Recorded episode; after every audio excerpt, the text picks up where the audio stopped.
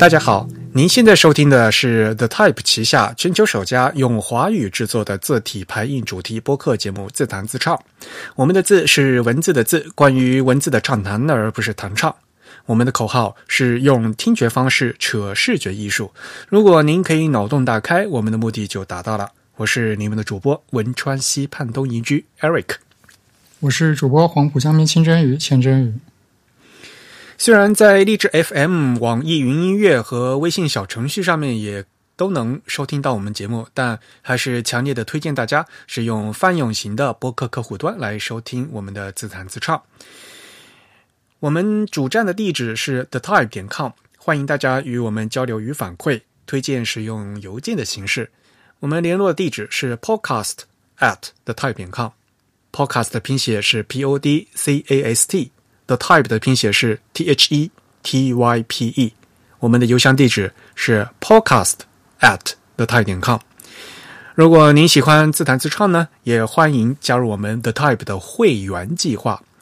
我们的播客只有声音没有图像，但是如果您加入我们的 The Type 的会员呢，每个月呃不仅可以收到我们精心制作的会员通讯，里面呢会有我们播客的一些拓拓展阅读，还有机会参加每月一次的会员抽奖啊，可以收到我们的小礼品啊，这都是我们编辑团队精心挑选的出版物、字体相关产品和文创产品限量的签名版啊什么的啊。那我们会员的费用呢是每个月的四英镑，呃，也就是三十五块钱人民币左右，那相当于给我们两位主播们这个一杯咖啡的价格啊。如果年付会员呢，还会有两个月的优惠啊。呃，我们的我们是支付，呃，我们是支持支付宝和信用卡的。那具体的详情呢，就直接到我们这个 the type 点 com slash members。啊，注意是个复数，嗯，复数的 s 啊，那上面呢就来看，登录我们的网站呢，就进行会员的订阅。好吧，那今天呢是我们的第一百二十三期节目啊。那在开场的时候，我们还是和大家分享几条这两个星期的字体新闻。那么首先呢，还是从国内的新闻开始。我现在开始决定一定要把国内的 新闻先和大家拿出来讲。那么我自己嗯比较关注的一个字体新闻呢，那就是我个人也是蛮关喜欢的日柱子字体这一系列呢的方正版终于发布了，当当当当！他他们在那个微信公众号上发了一个消息。对，其实这个项目呢，我很早就知道了，呃，但是呢，就是嗯，他们一直没有官宣，一直都没有发布，之前好像泄露过。其实那个字体啊，可以在那个方正字库他们那个一搜的话，你去搜是可以搜到的，但是他没有明列出来啊？是吗？哦，对，在四月八号吧，四月八号就是方正字库他们的微信公众号进行了正式的发布。那么其实呢，就是和日本第二大的字体公司 FontWorks 这家公司的这拳头产品哈，应该叫柱子，呃，柱是建筑的柱。紫是紫色的紫，柱子，嗯，柱子系列字体，请注意，这个柱子其实是他们那个商标，所以呢，FontWorks 他们这一系列字体都叫柱子啊，所以这个柱子字体是一个很大的字体家族，里面呢不仅有柱子明朝体，明朝体就相当于我们的宋体啊，还有 Gothic 就是哥特体，就相当于我们的黑体和圆体，所以呢，这个整个柱，嗯，柱子呢是一个很大的家族。那么这是日本厂商 f o n w o r k s 他们自己的拳头产品。那么现在呢，和方正字库呢已经很早就就签了这个协议。那么在这个合作里面，就会对整个这个柱子字体的系列呢进行中文化的字库开发。根据他们的报道是说，会涵盖八个字体家族，共计三十五款字呃产品。那么，作为这个项目的第一款啊，已经上市了，那就是柱子 A 老明朝。呃，原来这个日本的名字叫 Tsukushi A Old Domingo 啊，Old Domingo 啊，老明朝啊，所以呢，他们这次发布的这款名字呢，就叫方正 FW 柱子 A 老明朝啊，这名字好长啊，肯定因为这个新的字体的话是有一个那个产品的命名权的问题嘛。首先是有方正的名字进去，然后 FW 就是 FontWorks 啊，FontWorks 的名字，然后柱子，然后是 A。老明朝为什么是 A 呢？因为他们后面还有 B 啊，就是不有不同系列的。然后反正我个人嘛，一个比较意外是，可能他们也是经过这个市场调查吧，要不然的话，为什么是先做这个 A 老明朝呢？因为柱子字体的话，他们的最骨干的应该是那个，就是叫柱子明朝体。啊，这是最骨干，也是开发的最早的。作为正文字体，我也是我最喜欢的。呃，在日本也是有非常大的的人气度。但是呢，方正并没有从这款骨干字体下手，而是先从呃 A 老明朝开始，因为他们这款字呢，就所谓的老明朝，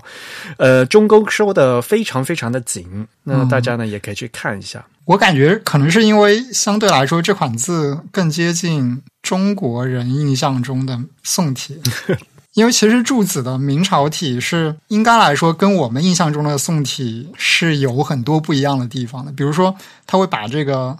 尖的这个端点处理的比较钝一些，就是它有几个比较明显特特征。另外就是它的那些撇捺的笔画都特别的舒展，就而且。中宫会显得特别的窄，相对来说，这这款老明朝会相对来说比较像中国人心目中的那种宋体的感觉啊！我还忘记说了哈，原来这个柱子嘛，嗯，设计师是藤田先生啊，藤田先生，藤田先生他在设计整个这个柱子家族的话，他就是把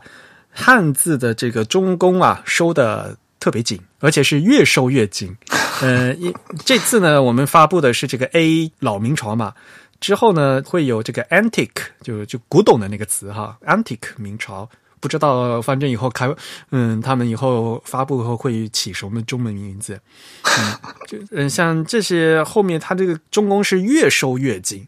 越收越紧会导致这个撇捺就越拉越长。嗯，这个东西啊，其实啊，呃，也是都有度的问题的。嗯，就是如果。说的太过了，其实感觉也不好。我老觉得藤田老先生他最近开始做那些字有点走火入魔 啊。但是嗯，原来那套嗯就是最早的那个就是作为呃作为排版用的正文字体是非常非常舒服的。嗯，那么反正现在这个字嗯字体呢已经发布了，那大家也可以到这个方正的网站上面呢去看啊。那当然了，嗯，因为是方正作为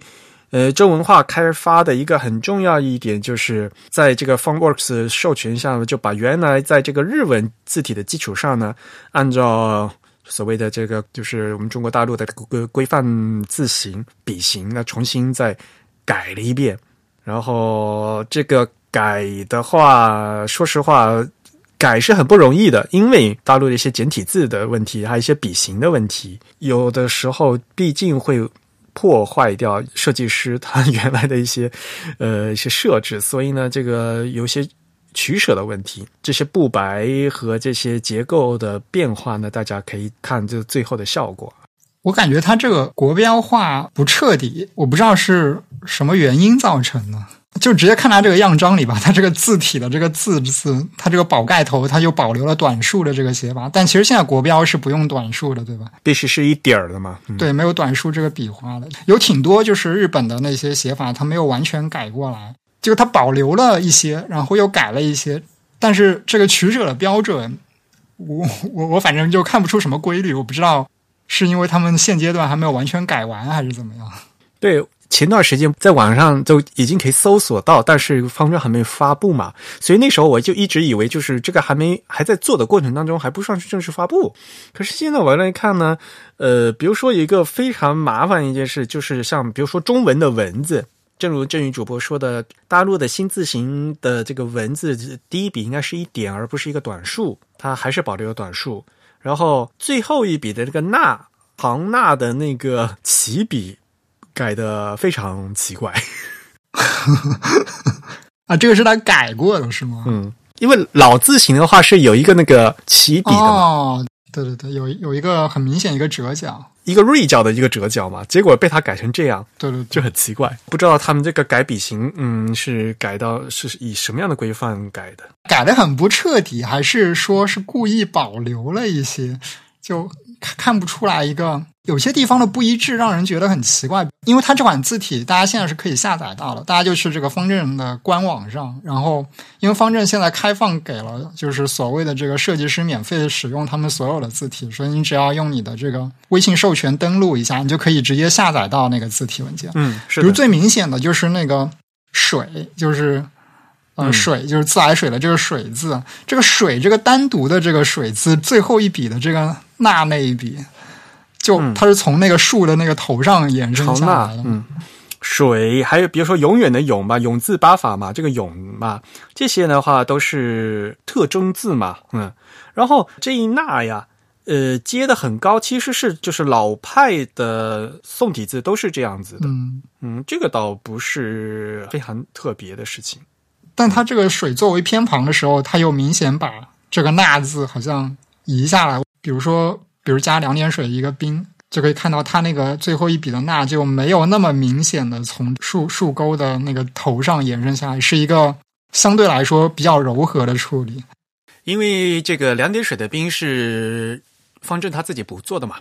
日文的冰字不是这样写的呀，日文的冰是水只加一点儿。然后我们可以看到，原来人家柱子的那个水加一点儿冰，那个那就是从上面接下来的，就是符合这个特征字的特点的嘛。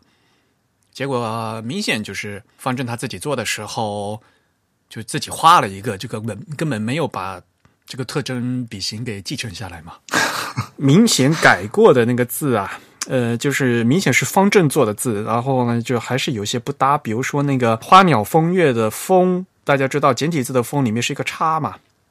哎，就是那些日本没有的字，没有的字嘛，这肯那说明这个字肯定就是方正做的了嘛。对，这个简体字的“风”就做的很奇怪。对我来讲来讲，不仅这个中宫收紧收的嗯不好，而且这个叉也撇点，这个角度也很奇怪。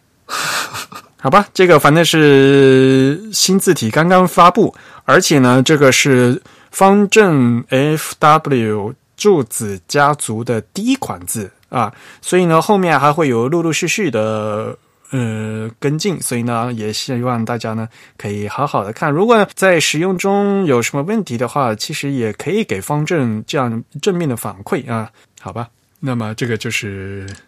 关于字体啊，新字体发布的事情。我们是字体排音的博客嘛，还是还介绍新字体的？好，下一条消息。东京 TDC 搞了网上直播，这个事情你知道吗？啊，我收到他们的邮件，但我没细看。啊，对，东京 TDC 每年呢，他们是要搞一个 TC TDC Day 啊这样的一个活动的。那一般来讲，就是请获奖的这些设计师呢到东京来，然后呢搞个讲座之类的啊，呃，一整天啊，嗯，这是惯例了啊。但是呢，今年因为疫情嘛，所以呢，就这个搞成了在网上，那在四月四号那一天下午吧，呃，一直到傍晚，就是挺长的一个时间啊，在 YouTube 啊进行了直播。有一些那些获奖的，呃，是用影片的形式啊，尤其是欧洲啊、欧美的这些设计师，他们一般都是有影片的形式过来的，因为毕竟有时差的问题嘛。嗯，那在进行的时候呢，就是配了这个同声传译了，是用日语进行直播的。DDC 也说了，呃，那后面他会他们会再制作成英文啊，这样的话呢，让更多的朋友能够看到。那么今年这个东京 TDC 的获奖的事情，我们好像没有在节目说过哈，所以呢，就顺便呢，我们就就今天在这个节目里跟大家介绍一下，因为去年那个。TDC 的话，我们也在节目里面说嘛。东京 TDC 到现在其实有很多是设了很多的奖，那其实有很多的奖是关于平面设计的啊。那么如果具体到我们字体的话呢，其实它是有个奖叫 Type Design Prize 啊，就是字体设计奖啊。那么今年这个 TDC 字体设计奖的呃获奖者呢，是因为应该是法国人啊，他的名字叫 Pierre b a n e f a h e 嗯，然后他设计的这个字获奖字体呢是叫 Affischriffen FSL，因为他在研究德国十九世纪的木活字，然后呢还和这个雷音大学的一位教授在研究这个十八世十八世纪末十九世纪初法国的镂空字海报的那些东西，所以呢，呃，非常推荐大家去他们的网站去看一下，他的网站的名字叫 Forgotten Shapes 啊，被遗忘的字形啊，呃，去看一下，嗯、里面呢有关于就是他在做这一整个研究的来龙去脉啊，是大家可以看他为什么要做这样的字，然后这些字形是怎么来的，嗯。在就所谓的维多利亚时期后面那些大的那些木活字啊，大型海报上面用的大型木活字以后，在法国那些大的海报上面用的这些字，这长是什么样子呢？为什么是这个形状啊？嗯，他进行了非常仔细的这个学术性的研研究，然后做出来的这样一一套字，不单纯是这一个字的制呃这个制作过程了。啊，当然了，这这款字的质量也很好啊，这曲线也会绘制的非常好，有很多合字，这些东西这肯定是不用多说了。呃，后面呃他在后面的这些学术上面的研究也是非常值得大家认真看的啊。所以呢，今年的东京 TDC 的字体设计奖啊，真的是呃名至实归啦。嗯，除了这个字体设计奖的话，TDC 还有很多奖了。那这次也有中国设计师获奖，嗯，中国设计师像比如说梅树直，梅树直去年也获奖了。那今年像梅树直连杰和李和斌制作的那个大不小展啊，这是这个展陈设计啊，嗯，获奖了。那个李协斌他设计的那个忍者乐山的海报啊，也获得了海报类的大奖。尤其是那个大不小展，它其实是一个平面设计的先锋性的实验展览，但是呢，在这个展览里面呢，它用了大量的字体的元素，啊，比较先锋，所以呢，正正如他那个展所介绍的，就是这里面就没有所谓的排版，没有所谓的这个线性思维，而是从字体的本身出发，所以呢，呃。他所谓的说，这个整个展览的策划是从中文的立场的语境、体量及中文的尺度的变化的角度去思考中文的平面设计，就是不把字当做字了，就是 就因为这是一个非常呃视觉化的一个平面的一个展陈方法啊，能获得这个东京 TDC 展览类的大奖的话，也是非常不容易的。大家可以过去看一下啊，这是广义上的 typography 字体排印的一种。呈现形式，嗯，因为它是把字当成图来展示了啊，就是更偏向 graphic，呃，更偏向平面。对，就是以文字为核心元素的比较先锋的平面设计。对对对，嗯，当然这也是嗯广义的 typography 的一种啊，但不是我个人的研究方向，就是，但是大家也要知道，要把视野放得很开，要知道我们的字体排印是一个非常广的一个。呃，范围，然后呢，也有很多艺术家在在从不同的角度进行创作。好，嗯，那 TDC 呢，我就稍微介绍到这里。我们也会把这个链接呢放到这我们的 Show Notes 节目简介里面去，那大家可以这就是到里面去看当天的这个网上直播呢。他们那个英文版还还没做出来啊，那反正那个日文版现在放到这 YouTube 也是有 archive 也是可以看的啊。如果懂日文的朋友的话，也可以看。而且其中因为有中国设计师有获奖嘛，所以他们就那个录影的话是有中文的啊。哦，他们讲的是中文啊？那录影嘛是用中文嘛？但是呢，就是在这个录影中间呢，会有很多，就是因为是有日文的同声传译的吧，又把那个 音轨又叠加上去了啊。反正最后他们会加那个英文字幕的，嗯。好，呃，下面一条消息，下面一条消息消息呢，其实也不算消息了，就是因为在疫情过程当中，嗯，会有越来越多的那个呃设计资源在公开嘛。那我们在前期的节目和上期节目也跟大家介绍了很多，呃，在欧美的这些社区的设计师朋友们已经公开了一些资源。像比如说上次我们说的那个 Gary 导演，他们把他的设计类的电影就免费发出来在在线观看嘛，嗯，这个活动还一直在继续，嗯。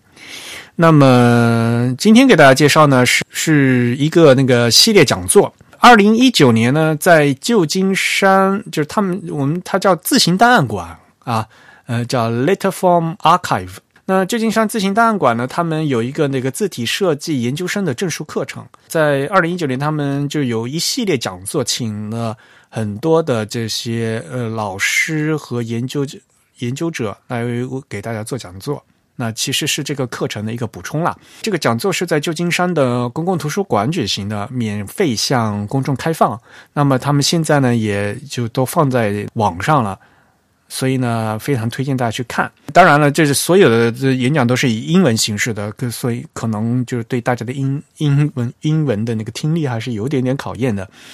呃，我个人比较推荐的是。当然是相对于跟我们东亚有关的，那么也给大家推荐两个。那一个呢是 Lars King，他关于韩国的书法字体排印印刷的一些调查。然后另外那个就是我们几个的态度编辑都非常喜欢的 Tom 教授，因为他写过的一本书叫《The Chinese Typewriter》，就是中文打字机。嗯，在这场演讲里面也就讲了，就他。对中文打字机的一些研究啊，当然，因为他是历史教历史学教授，所以呢，他不单纯是从这个文字和这个打字机的这样的一个机研究这个机械是怎样进展的，他更会从一个历史学者的角度来纵观这整个中文信息化的一个过程。啊，所以这个角度非是非常有意思的。如果听过我们老节目的时候，大家可能也知道，像因为 Tom Maloney 教授，他去年九月份在东京 A Type I 国际字体大会上面也发表了一个演讲啊，那讲的也非常非常的有意思。呃，我们的编辑 Mira 把他在那个 A Type I 的演讲已经全程翻加上了中文字幕啊，呃，在那个 YouTube 上是可以看的，所以大家有兴趣也可以过去看。嗯，那反正这些演讲嘛，其实也都是非常好的一个学习的机会，有很多了，大家都可以看。但是呢，就是作为 Eric 主播呢，就是给大家介绍一下，就这几个呢是值得认真看一下的。嗯，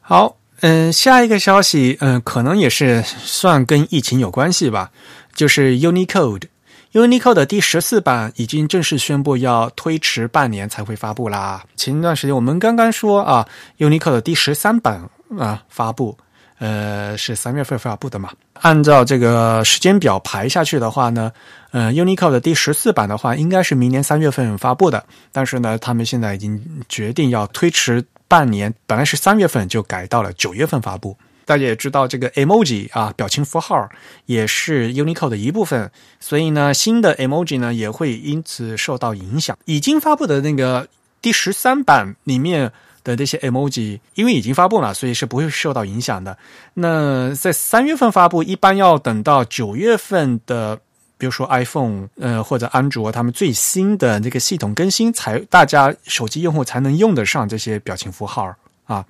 所以呢，三月份上个月新发布的十三版呢，要要到今年九月份才能大家能用。那么本来的话，就说第十四版的话，要明年九月份可以用。可是现在因为又推迟了半年，可能就会造成二零二一年一整年就没有新的 emoji 表情符号可以用，会造成 emoji 自发布以来，就是在这个日历年的一年上会有一个空是有个空白的一个。这样的一个事情出来，嗯，但是没有办法了，嗯。据我们听到 Unicode 的专家的一个小道消息，其实 Unicode 的发布周期的调整和疫情无关。那那这外对外呢，就写那个通知，其实是负责宣，呃，就是他们文宣的人打算顺顺水推舟啊。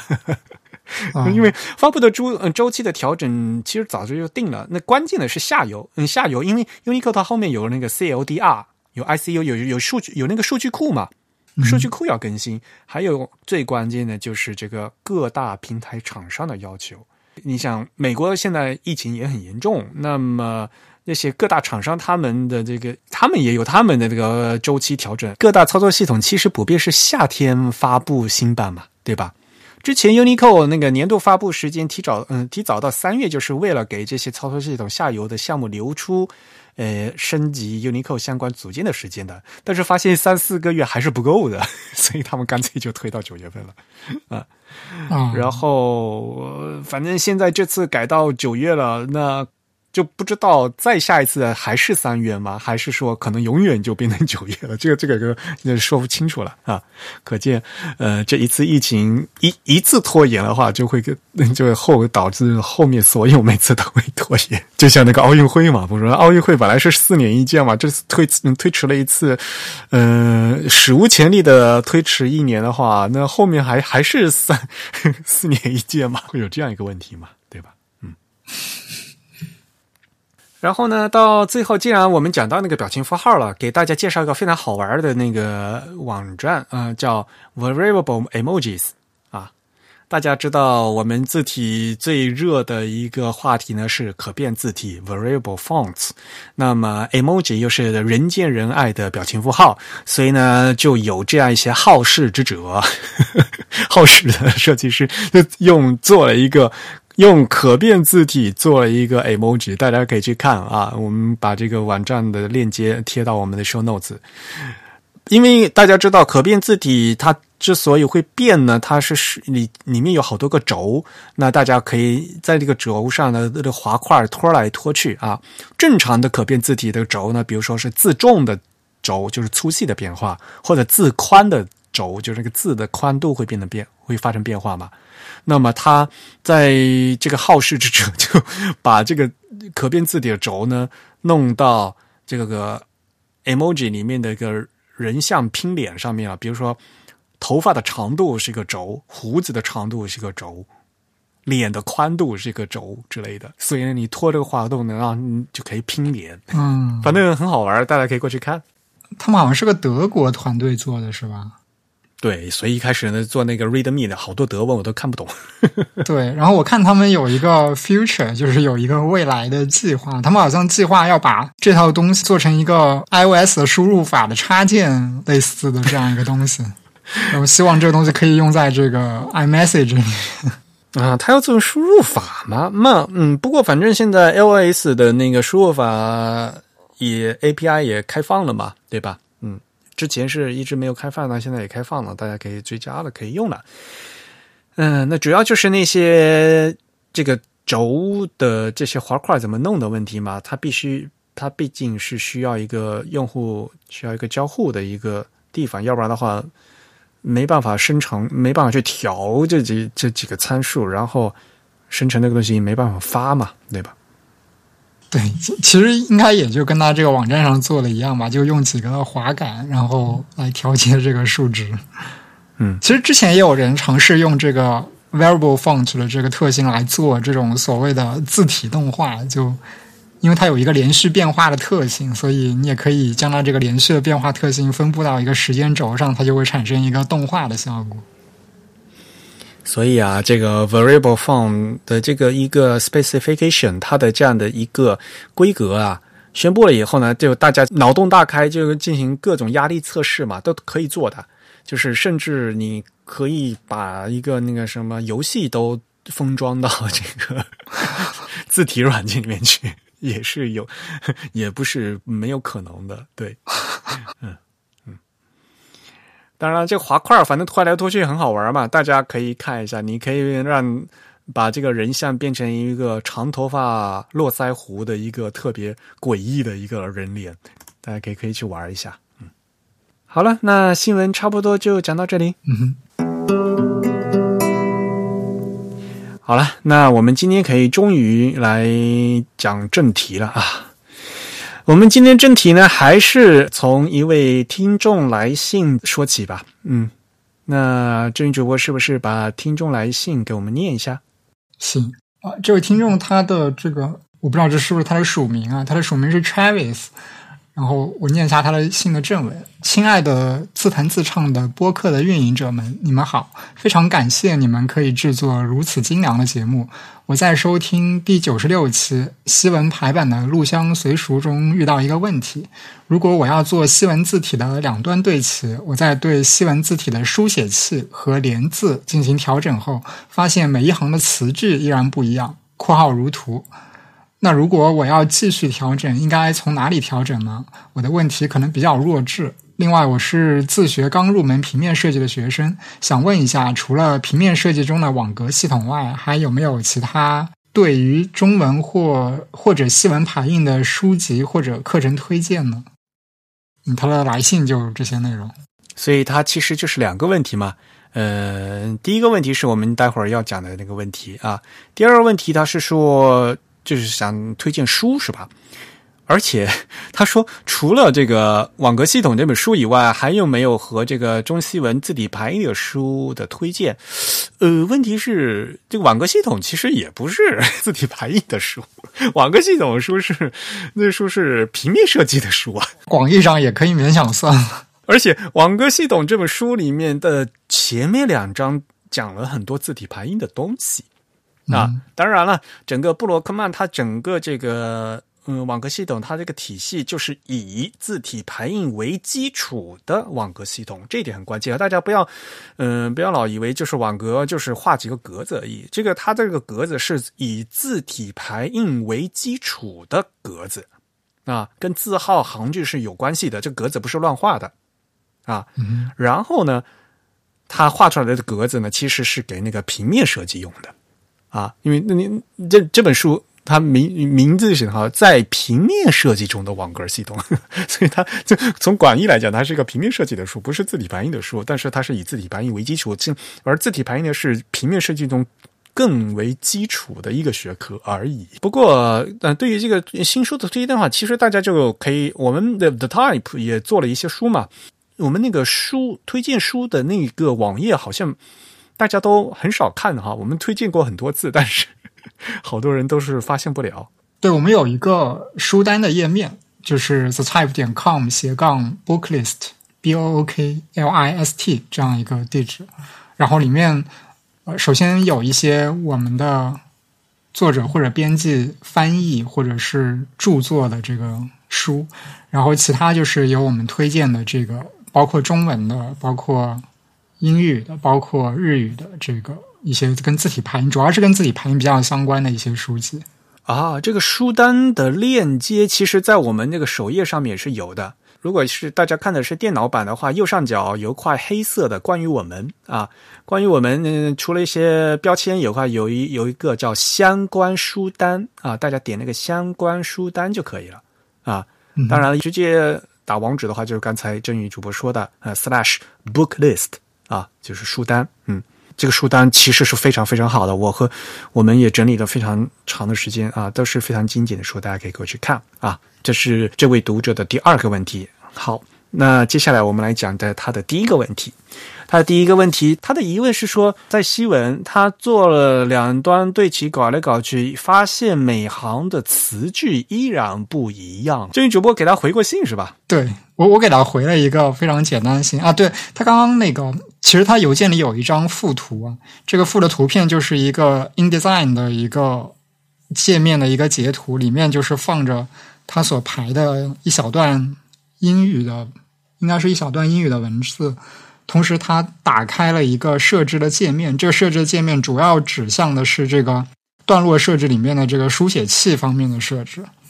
我给他回的这个，当然，首先那个我我也我也给他推荐了我们这个书单的地址。然后，呃，我我给他的这个正文主要是我我跟他说，对于西文使用两端对词的排版，就必须要预先接受各行词句有可能不均匀的情况。然后针对他来的这个附图呢，我给他了三个建议。第一个建议是，部分标点后的空格似乎有缺失，可能导致换行的位置判断的错误，这方面可以检查修正。然后第二个方面的建议就是，呃，可以打开连字这个选项，就 InDesign 里面有一个叫连字的选项，然后其中有一些可以调节的参数。当然，这个连字其实用英语来讲就叫 hyphenation。第三个建议就是，我建议它增大这个栏宽，也就是增大这个每一行的长度。这样子的话，就有可能可以缓解它所它所提到的这个词句不太均匀的这个情况。对的，呃，但是呢，我觉得就在讲一些具体的这个操作之前，可能这位来信的朋友有一个非常大的误解，就是正义主播在回信时候说的第一句话就是：如果要用两端对齐。那么就得必须预先接受这个词句肯定是不均匀的。我们经常讲说字在做字体排印啊，在做这个信排版的时候，排版是一种妥协。妥协的意思就是说，如果你要让它齐两啊两边对齐的话，它的词句肯定是不齐的。如果你要词句齐的话，它后面呢肯定只能左齐右不齐。可能他嗯，我们来信的这位朋友呢，就对最基本的，也就是今天我们要讲的这个主题，就是段落对齐，没有一个一个基础的认识。那所以呢，我们今天呢，嗯，就借这位听众的来信呢，来跟大家讲讲段落对齐。可能有朋友就想了，段落对对齐还不简单，不无非就是左对齐、右对齐、居中对齐，没了，对吧？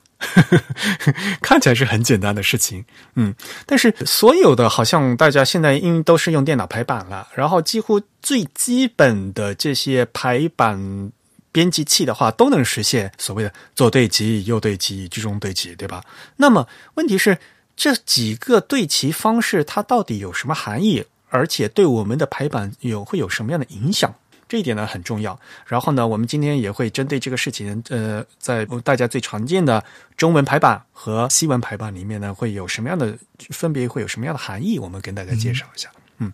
因为这位听众一开始他也是听了我们第九十六期节目，那九十六期节目新闻排版的录像是随俗是那次我在北京做的一个演讲的一个录音，而且那个录音呢是并不是整场活动，而只是只有一部分，所以呢，呃，可能呢就是有有些东西呢，呃，没有讲，没有办法就讲得很全，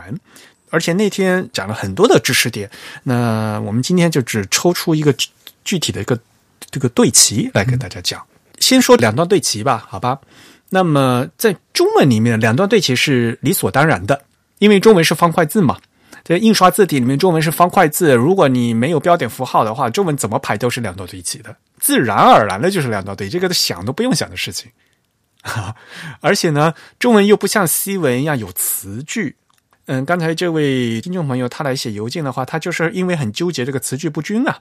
啊，中文又没有词句的问题，因为正常的中文的话是不分词，所以呢，中文里面呢就是必须正常的排版就以两端对齐为基础啊，就是以两端的为基础。你因为你什么不动，它就是两端对齐的。更重要的原因就是因为中我们现在大家都已经习惯了中文是方块字。而且中文一个字是一个音，一个音节是一个字，所以呢，我们以汉语为母语的读者，他在看这段文字的时候，几个音节，这个眼睛要扫多少，对吧？这个视线的扫的速度，跟他心心里在默读这个这段话的时候，他是有一个预期的。嗯，这个阅读的节奏是非常均匀的。如果呃你什么都不做的话，对于这个中文的读者来讲，最好的就是字局均匀。然后呢，两端对齐，这是符合读者的预期的啊！你不要让读者 看的坑坑洼洼的，跟预期就老老的不一样。哎哎，为什么不是这样子的？把这个字句搞得乱七八糟的，或者这个在意料之外的换行之类的，这样的话，就让读者读的特别不安心啊！所以呢，中文呢就不要去搞太多的花样了，反正正常的就是两段对齐。但是西文里面呢，其实。西文里面两端对齐是会被想认为是一个比较古典的一个做法，因为大家想想，西文的活字印刷术在西方的话是大大家肯定是会想到，呃，源自于古登堡圣经嘛，对吧？那古登堡圣经它是两段对齐的，在在那之前，古登堡圣它为什么做两段对齐呢？是因为古登堡他当时用活字印在做第一本活字印刷的时候，他是模仿原来的那个手抄本的。嗯哼，手抄本当时也是双栏两段对齐的，就是非常正统的格式化的一。的一个排版，就是如果是手抄本的话，因为抄的是活人在抄，所以呢，这个字句调整和换行可以就由这个手抄的人在一边想一边可以进行灵活的调整。那问题是你做成活字了以后，你变成一个固定的字模了以后，就需要排版师来调整了，对不对？啊，对了，这宇，你你跟大家说一下吧，这个西文这个两两段对齐，这个英文叫什么？呃，英文就叫 justify。或者我们用名词化，用 justification，对吧？一般是这样子。对，justified 原来是什么意思？呃，其实我们可以用一个比较简单的，就是我我也不知道这个算不算词根了，就是我们知道英文 just 这个词对吗？just 就是正好、刚刚好的意思，哦所以如果我们把这个 justify 看成是这个 just 的某一种动词化的形式，我们就可以理解成它是把它排到刚刚好的那个位置，就大概我们可以这样来理解它。就是如果大家去查字典的话，哈，这个 justify 它是就是正当化的意思。嗯，它的形呃这个名词就就叫 justification 嘛，给它弄齐嘛。就是如果你不特地去调的话，它是肯定是不齐的。嗯啊，因为大家也知道吧，西文的那个字的字母的宽度是不一样，你像字母 I 是呃特别小，I 和 L 是那么细的，M 又是那么大的。然后呢，这西文还有这个单词的词句，所以呢，如果你正常就就什么都不排，这样这样放着这样排的话呢，它的行肯定是参差不齐的。所以呢，你要做成两段对齐，你必须要去调啊，你就给它弄齐。对，其实这一点上，我们可以看到这个这个中文的传统和这个至少这个西文的这以拉丁字母为核心的这个西文的排版传统是有相似性的。因为我们刚刚艾瑞克讲到，汉字排版它天然就有一个两端对齐的特性，因为它这个是方块网格的。然后我们可以看到，这个西文管这个叫 justify。这 justify 其实我们现在如果你去查字典，它给你提供的这个比较靠前的意象，都是一些像什么合法化、合理化这样的词。所以，其实我们可以认为，在这个西方语言的这个语境下，这种两端对齐的操作，其实对于他们来说也是一种就是呃理想的状况，也是一种要追求的目标，就是也是一种它本来就应该这样子，我们应该要努力去做到的这样一种目标。但是它原来并不是这样子的，对吧？对 对对。当然了，在以往的节目也跟大家说过，就是在搞两段对齐啊。虽然我们分一期节目来讲字句，再分析节目讲行距，然后我们之前还讲了行长，对不对？这些排版元素都是有互相关联的。像比如说，我们今天讲这个对齐的问题，对齐方式其实就跟我们上一期讲那个行前两嗯前期讲那个行长就有很大的关系。嗯，当你这个行啊特别短的时候，那你又要让它两段对齐，这样就非常难做。嗯行越短，也就是比如说大家在分栏啊，那个杂志，比方说一页要分成四栏，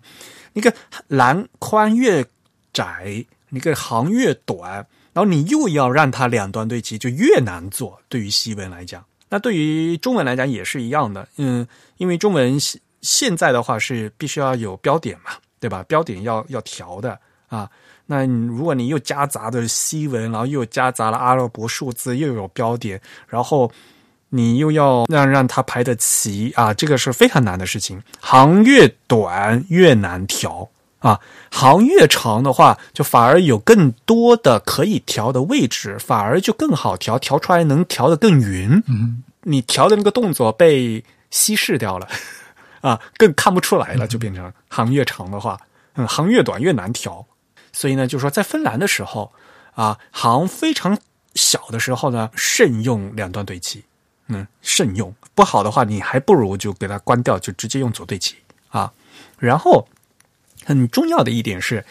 嗯，当你在鼠标一点咔嚓这个两段对齐的时候，就发生了什么事情？电脑都帮你做好了，其实是发生什么事情呢？对于这一段，其实是电脑针对于这一段的每一行，它都帮你把这个行头和行尾都对齐了，但是最后一行是不动的。大家一定要记住，当你做两段对齐的时候，最后一行的词句是不变的。嗯刚才郑宇主主播不是说了吗？如果既然要调两段对齐的话，那西文能调的话，因为小写字母是一般来讲是不会去调那个字句的，所以只能调词句。嗯，通过调整这个词句啊，让它做成两段对齐啊，前面几行都是这样子，但是最最后一行是不变的。因此，像我们这些呃看来检查排版的时候啊，常用的一个技巧啊，一知道人都知道，就是你看那个排版到底排的匀不匀呐、就看如果它是两段对齐，你就看最后一行，最后一行和前面几行它那个差距大不大？如果差距特别大的话，我们就说它这个排版可能呢就调的不好。嗯西文是这样子嘛？那中文的话呢，理论上来讲的话，如果你中文都这个汉字都是密排，就是一个字儿挨着一个字，就格子挨着格子的话，都不会出现这个问题的啊。理论上是这样子的，但是目前呢，就是正如我孔雀计划这个中文排版，孔雀计划是在第一篇里面就跟大家说，很多人他的行长设的不对啊，这样就会导致你前面几行那个行长那个字都是被人工拉大的，但是最后一行没有动，所以会导致最后一行的字句跟前面几行字句不一样。嗯大家一定要要想到，你只是摁了一个那个两端对齐的一个按钮而已，而实际上呢，嗯、软件帮你做的是把你两端对齐了，但是最后一行是没有变的。嗯，其实，在一些高级的这个西文排版，如果调的很细的那些书籍排版上，有些有些编辑他会特地说，如果你实在最倒数第二行没有办法被迫，他会把那个词句拉得很大的话，这样呢会导致这倒数第二行和最后一行的差距很大。那可能设计师他还会在手工最对最后一行再进行词句调整的。有些设计师他会做的非常细，他会做到这一点，因为他知道两道对齐的最后一行是不管的。嗯当然了，在一些高级的排版软件里面呢，呃，还会有什么两端对齐以末行最后一行左对齐。其实这是废话嘛，一般来讲都是这样子的嘛，对吧？但是呢，还有有些的对，上面两段对齐，最后一行居中；上面两行段对齐，最后一行居右。所以大家去看那个 InDesign 的话，它那个段落对齐的话，它就有六个按钮嘛。对，大家普通的话好像就是左对齐中，嗯、居中对齐，右对齐，居中对齐嘛。但是呢，高级的排版软件它还会对最后一行还再加控制，因为普通的两段对齐对最后一行是放着不管的。对，嗯、实际上，当然我我们可以说有第七种情况，第一种情况就是连最后一行都给你做一个强制的两端对齐。对，没错，也有那样的，那会变得很奇怪了。说实话，对，就是它可能会应用在一些非常特殊的场景里面，但是，嗯，它它其实并不是对一般的段落的第七种对齐方式。虽然它它是第七种对齐方式，但是它并不是跟前六种可以类比的，它是一种特殊应用下的。比如，比如说我们做这个花名册，有的时候可能需要用到这种方式。嗯，对对对，嗯，就是强制的就进变成那个对，它不是为了让你 真的把一个文字拍成一个矩形来 来设的一个样式。好奇怪。所以所以这一点其实有点误导。我觉得软件做这个按钮的时候，应该跟其他六个按钮放得远一点，或者是给一个明显的区分。哎呀，这怎么说呢？呃，所以说啊，软件终究是软件，工具终终究是个工具，关键的还是要看你人会用。作为做软件的说，哦，我软件很厉害，我有这么多功能，它可以把它所有的功能都做成按钮。问题是你要去摁吗？对吧？好了，那与这个两段对齐相对的，呃，另外就是个左对齐，对吧？嗯，刚才也说了嘛，因为西文的话，我们西文的字本身就是不等宽的，所以理论上西文是以左对齐为基础的。这也就是因为在比如说在大家在网络网页排版，如果你什么都不做，它默认是左对齐的。嗯，就是大家一定要知道，就是说这个 default 啊，这个默认的设置为什么是这样？嗯 网页像所我们这些所有的这些字体排印的 infrastructure，就是这些基础设施，都是以西文为基础的。所以你什么都不做的话，它是以西文为基础；那西文什么都不做的话，它是左对齐的。嗯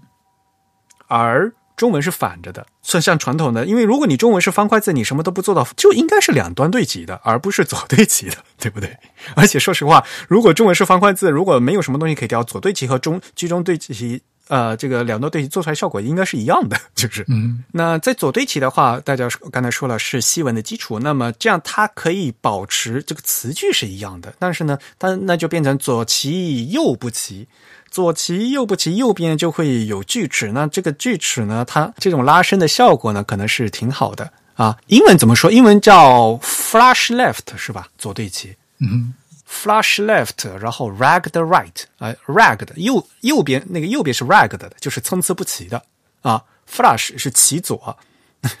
大家不要觉得那个 flush 这个词是那个什么冲水马桶冲水的意思，这个 flush 也有这个对齐的意思啊啊，所以左对齐就可以叫 flush left，或者可以叫 ranged left，range 就是调整嘛，就安排嘛，对吧？range 的 left 啊，你可以叫 flush left，range the left，或者叫 rag the right，就叫右不齐啊，左齐右不齐。嗯，当然我们现在一直都说左齐右不齐，就说这个左右，其实呃，应该说是齐头不齐尾。我更我更愿意说头尾，而不是说左右。啊，对，它可以兼容的这个书写方向会更多一些。对对对对，啊。好吧，那现在我们暂时暂且以这个中文和新闻来说，我们就说左对齐。其实从历史上来讲的话，刚才也说了，呃，如果传统的正统的书的话，一旦一感觉会比较，呃，正式的话，都是要用两段对齐的嘛。那么左对齐的话，其实在设计史的话，像在二十世纪初，嗯，非常有名的字体设计师杨奇肖尔德嘛，他不是写了一篇那个什么，大家一开始不是做那个什么新字体排印嘛？啊，那个什么诺伊的 Deep Coffee 嘛，对吧？那个，然后后面还他又写了一遍那个什么非对称字体排印嘛，那，他就是就做了一些一系列的这种倡导嘛。后来我包豪斯啊，对吧？还有什么达达主义呀，什么俄罗斯的建构主义，他们就是这种，就是达呃提倡这个自由排版嘛。所以呢，他们就是非常提倡，就是应该恢复这个西文字体的本身这种。弹性啊，然后呢，应该要用这种不不对称的这个字体排印的这效果，那就用左对齐。对，事实上这里它有一个啊，我们将这个。基础或者说将这个逻辑的根源落在什么地方的这样一个逻辑，呃，为什么古腾堡的四十二行圣经要做两段对齐？因为它的根源是那些手抄本。那么手抄本它由于这个手写的可控性和灵活性非常的大，所以它能做到这个两段的对齐。但是到了这个齐肖尔德的时代，其实他看到的是这种用活字来做排版是一种基础设施。那它的这个基础根源其实是立足于这种机器排版的这样一。个根源，而机器排版中，我们知道保持这个活字的不变，其实活字也没法变，因为它是一个固态的一个东西。那么保持这个嗯字与字之间的这个间隙不变，保持这个排版没有特别多附加的操作。那么如果我们以这种方式看作是一种嗯原始的状态的话，那么它自然排出来的东西就是一种不那么两端对齐的东西。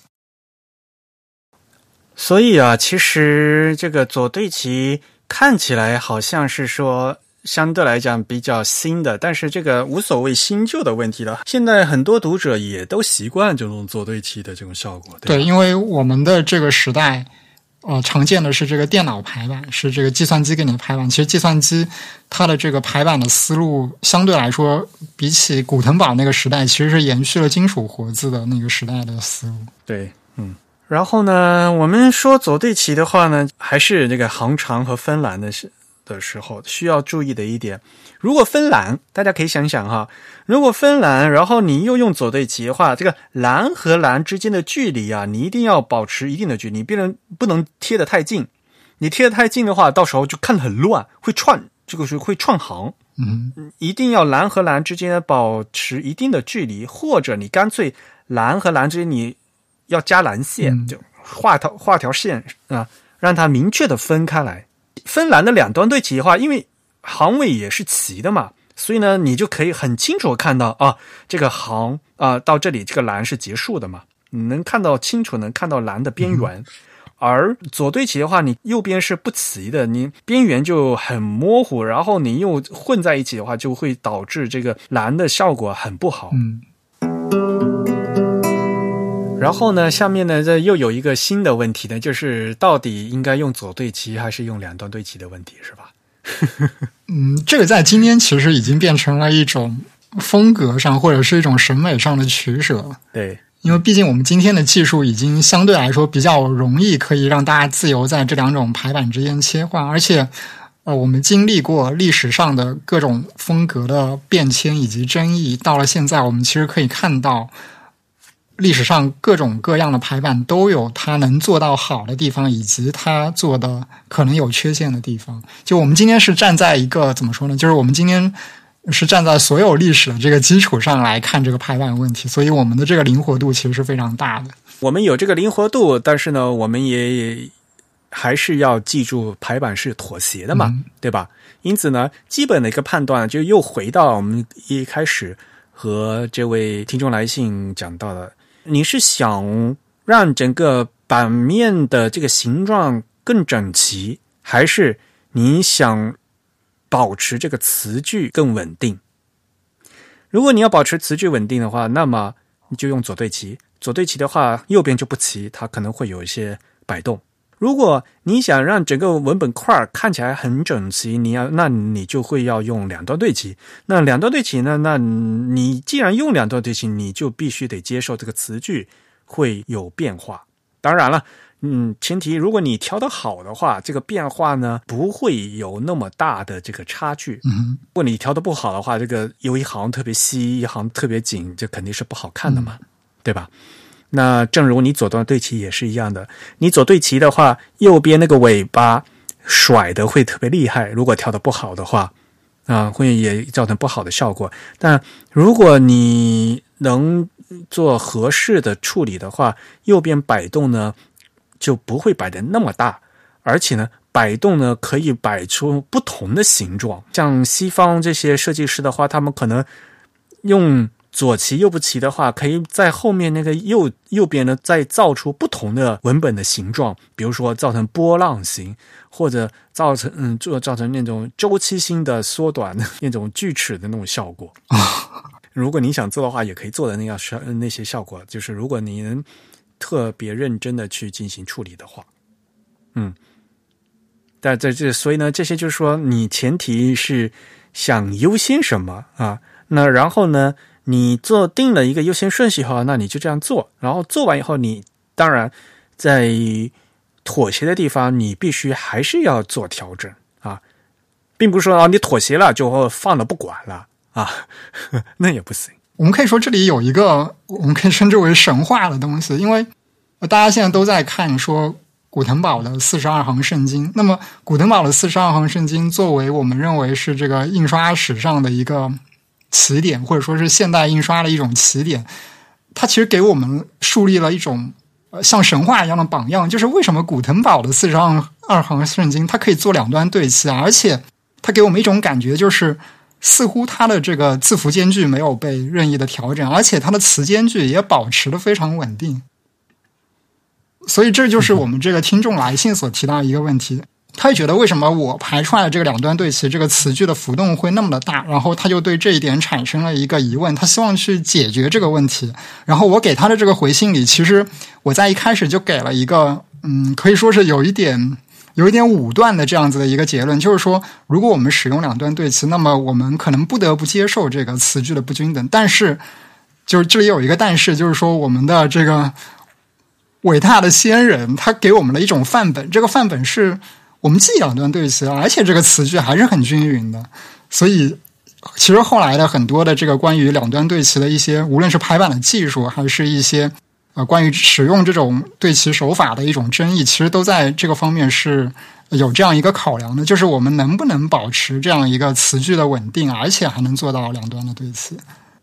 其实古登堡它为什么能做到两道对齐？大家可以仔细去看就可以知道。大家去看哈，古古登堡它的那个虽然是活字啊，同样一个字母 A 啊，它用了不同的宽度的活字。像我们现在一一套字体的话，所有的 A 都就只用一个 A 嘛。古登堡它印那个四十二行圣经，它 A 有五六个呢。对。然后呢，它还用了模仿手抄本的各种不同的缩写，然后还用了各种各样非常。大量的合字就是两个字母合在一起的，比如说 C H 合字啊，F 什么 T T Z 合字，就是有些就是我们现在都不用的，但是他那边是用的。他就是因为它能增加这更多的变量，才能避免这个调整的明明显度。对，其实古腾堡它是嗯非常大程度上的延续了手抄的这个模式。我们一般现在总结起来，就像艾瑞克刚才说的，古腾堡。呃，被认为它运用的技术主要就是刚才艾瑞克说的三种，一种就是呃为同一个字符做不同的这个变体，这个变体主要体现在它这个变体字符的这个宽度上会有一些不一样，这个宽度主要是这个活字实体的这个宽度。然后第二个方面就是它它会做大量的这个合字，用这个合字的方式来调整啊整个字符组合的长度。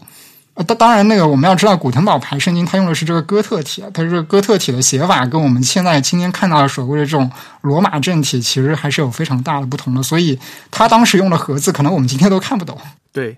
对，另外就是还有一种就是非常手写化的方式，就是说古腾堡他会在排这个圣经的具体的行的时候，对里面的词进行一些改写，当然主要体现在这个缩写上。这也是我们今天排这个日常的正文所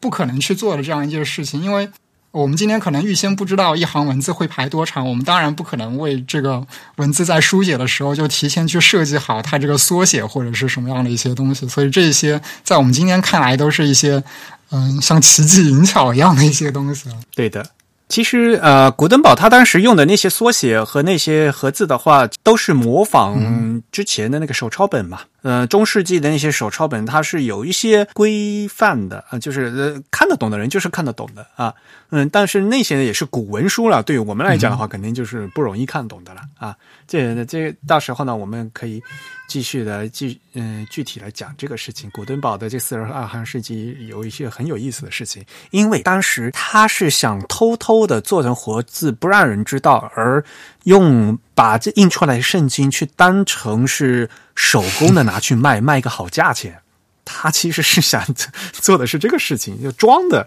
啊，因为当时书很贵的，因为都是手抄的呀。这个是古登堡的事情了。那么我们现在呢，呃，当然不能和古呃像古古登堡那么做了，因为我们是亚洲人，我们像日本的设计师也是一样，国内设计师一样，因为中文本来大大多都是两段对齐的，因此呢，我们大家都习惯有两段对齐，这是没错的。反过来，大家在排西文的时候就不太擅长用左对齐。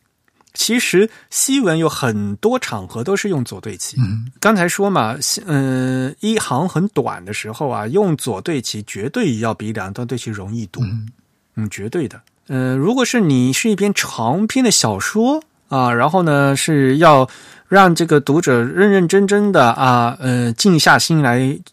沉浸到这个阅读的这个状态里面的话，肯定是一个稳定的这个两段对齐的排版是比较好的。所以大家去看呢，小说啊那些长篇的那些印刷品啊，一般来讲都是两段对齐的。但是呢，短篇的、快速的，其实两呃左对齐也是可以的啊。当然了，其他的呃，这个刚才也说了嘛，是一个风格的问题。大家去看嗯西文的报纸，可能同样一张报纸的同一个版面，它都会有的篇章用的两段对齐，有的篇章用左对齐，都是有的。像一张报纸里面，它的评论员文章啊，它更偏向于人说话，这它这样这样的文这样的几个篇章，它用的是左对齐，而真正的新闻报道的话，那几篇呢，它是用两段对齐。这样呢，通过不同的这样排版方式来给读者不同的阅读的这个节奏的控制，然后给大家呢造成不同的这个阅读的体验啊，这都是通过这些排版的手段来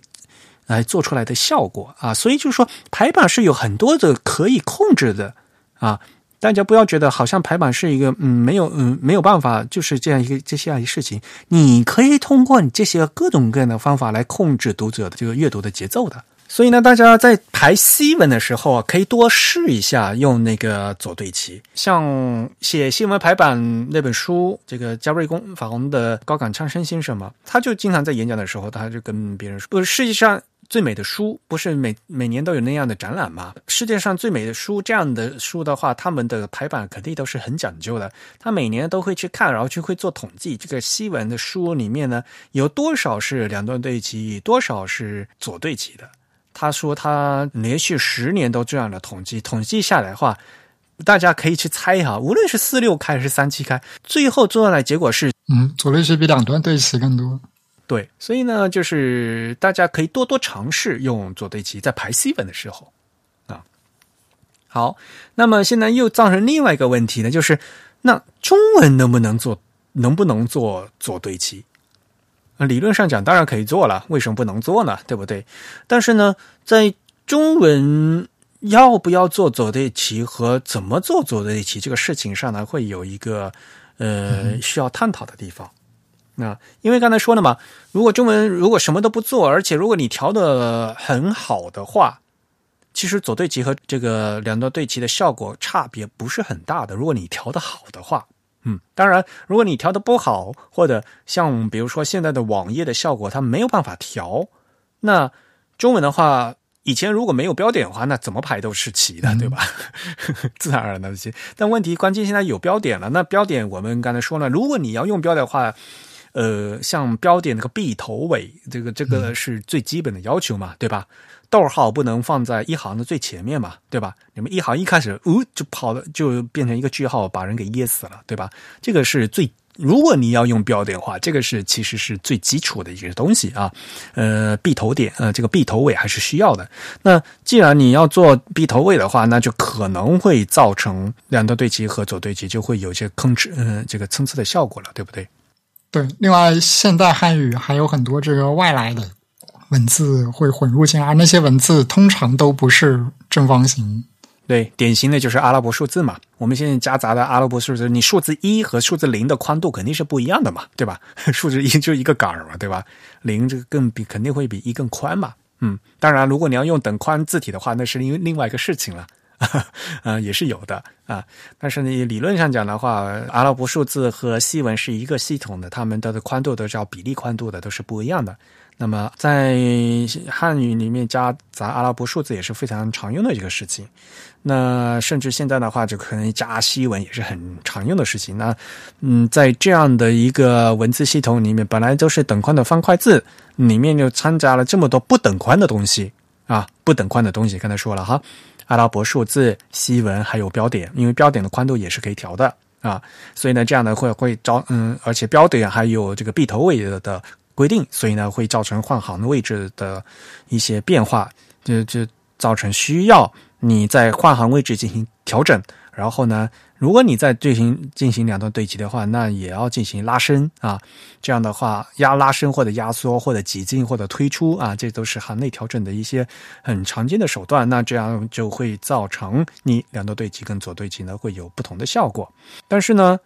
因为现在在网页上，有的时候呢调的并不是非常好，像我们自己的 Type 的那个网页的长篇的网页，有时还是在做左对齐，是吧？现在我们什么都不做，是吧？对，实际上如果我们就主要去看这个网站的排版，或者说基于这个浏览器做这个排版引擎的一些排版的话，做中文两端对齐，甚至于说做西文两端对齐的，都是相对来说偏少数的。是的。因为我们后面也会说嘛，嗯，在西文里面，如果你要排版的话，无论是两端对齐和左对齐，你都是要进行那个漂亮的 hyphenation 的，就是所谓的连字断词，对吧？要用那个连字符，需要的话还是要进行做这个处理的。但是做这个处理的话呢，就会进行这个词典的更新，你要进行换行的计算，那这个就会影响到性能的性能的问题，嗯。那然后那中文的话呢，就刚才就说了嘛，就会有这个行内的标点挤压的问题，对吧？那这些处理的话就会比较麻烦啊。那可能在网页上呢就没有办法进行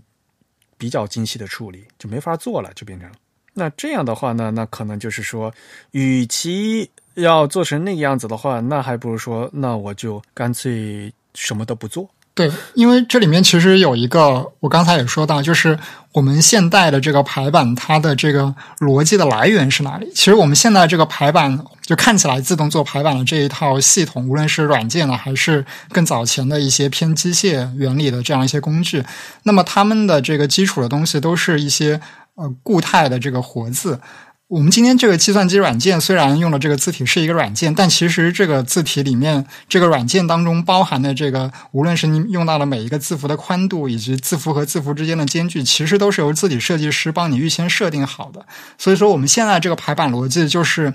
呃。信任这些原始的参数，或者说去依赖这些原始的参数，不去尽量的不去调整它们，让它们保持这个原始的状态来排列出来。所以这就导致了最终排列出来的这个结果，自然是如果你左端对齐，那么右端自然就是不那么齐的一种状态。这其实还是刚才说的妥协和这个优先顺序应该怎么排的啊？这大家一定要想清楚。就是我们其实今天在讲的是一个排版的思路的问题。啊，你应该怎么去考虑这个事情？嗯，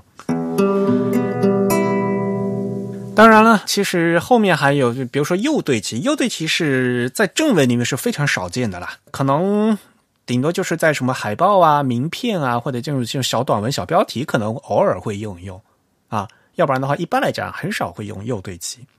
那在正文里面，经常也唯一会用右对齐的，就比如说有一段引用一段名人名言或者什么样的，最后一最后一行破折号说这个人的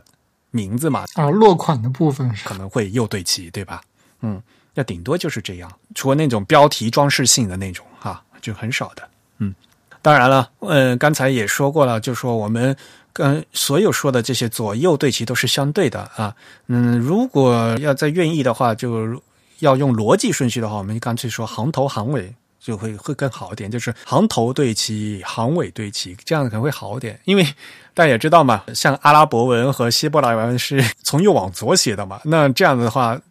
我们的左对齐相当于他们的右对齐，我们的右对齐相当于他们左对齐的感觉。这样的话，对。另外，其实我们还有竖排的这个文本，那就是上对齐和下对齐的这个关系。对，没错。所以呢，呃，就比较麻烦。那大家可以脑子可以替换一下，如果就是行头对齐和行尾对齐，齐头不齐尾。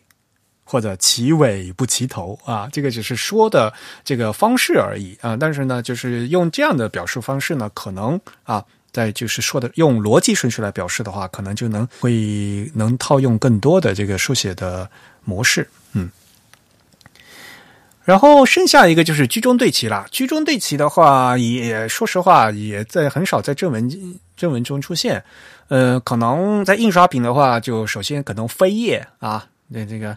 小那个标题页嘛，就是书打开来第第二页嘛，对吧？啊，那个扉页就可能很可能会用中对齐，居中对齐。然后呢，那正文有个带一些什么标题啊那些啊，那剩下的就比如说一些散活啊，就不是那种正文，嗯，就长篇文章的这些零件啊，就是那个什么书，呃，名片啊。啊，什么请柬啊，邀呃，就邀邀请函呐，对吧？那个奖状啊，那些东西可能就会用这种居中对齐，因为什么呢？居中对齐，与其说是这种易读性啊，就是让你流畅的阅读这个 read readability，与其是重视这个，还不如说居中对齐是更重视形式美的，就是要 好看的。对，它主要侧重的是一个中轴对称的这样一种视觉状态。对，所以呢，居中对齐的是更多的是。像平面设计上，嗯，就看着那形式上做起来好看啊，呃，和这个 readability 的可能差距会比较大一点。对，实实际上这个我们可以看到，嗯，能够运用居中对齐或者是右对齐，或者我们严谨一点说，能够运用居中对齐或者是行尾对齐的这种模式的文本。呃，我们不考虑一些特殊的审美取向或者是一种特殊的风格表达的话，他们通常适用的文本都是一些本身比较简短的文本，就是说它本身的阅读压力会不那么大的文本。那么我们对这些文本套用这样子的行尾对齐或者是居中对齐，它的效果是呃相对可以比较接受。但如果说你是一个长篇的文本，你使用了这种呃非行头对齐的方式，可能会造成这个易读性的大幅度的衰减。因为在要进行折行的时候，它必须进行这个视线的转换嘛，对吧？如果你是行尾对齐，而不是行头对齐，说一个读者从头读读读读到尾，他要甩到下一行的行头的时候，你不对齐，那他他要甩到什么地方去啊？就问题是对吧？每次甩回去的位置还不一样，这不活活把人累死，就是。所以呢，这个就是还是刚才那句话吧，就是因为你要考虑到你排出来的东西要给读者读的，然后呢，读者他本身是有个预期的，然后你要你排出来这个版面，你是想符合读者预期，还是想要控制读者来服从你的节奏？这是你要在排版的时候弄清楚的。如果你想控制住的节奏，做很强势的排版的话，那你就你就做成这个样子，让读者去适应力。这个时候呢，会变成就是你这个排版的造型呢，就是非表现力过于的强烈，会让读者特别在意你这个排版，而不是在意你这个。内容是什么？如果你是一个长篇的小说的话，你是非常想让读者去沉浸在这个小说这所描述的这个情节里面，而不是让读者过于在意这个排版怎么样哦，这个字体怎么样的话，那么你就要去顺应这个读者，就要符合读者的预期，不要去搞得太多造型出来，很奇怪的。嗯，所以啊，说实话，这个东西还是要看具体情况，像你，你看一个设计师的表现力，还是你对这个作品有什么样的呃表达的一个期期待的问题吧，对吧？好了，然后我还想讲一个问题，就是在西文里面，可能中文这个事情会少一些，在西文里面啊，大的标题呀、还有那些小短文啊，在对齐的时候啊，要注意的是视觉对齐，而不是绝对的这个字体框的对齐，大家一定要注意。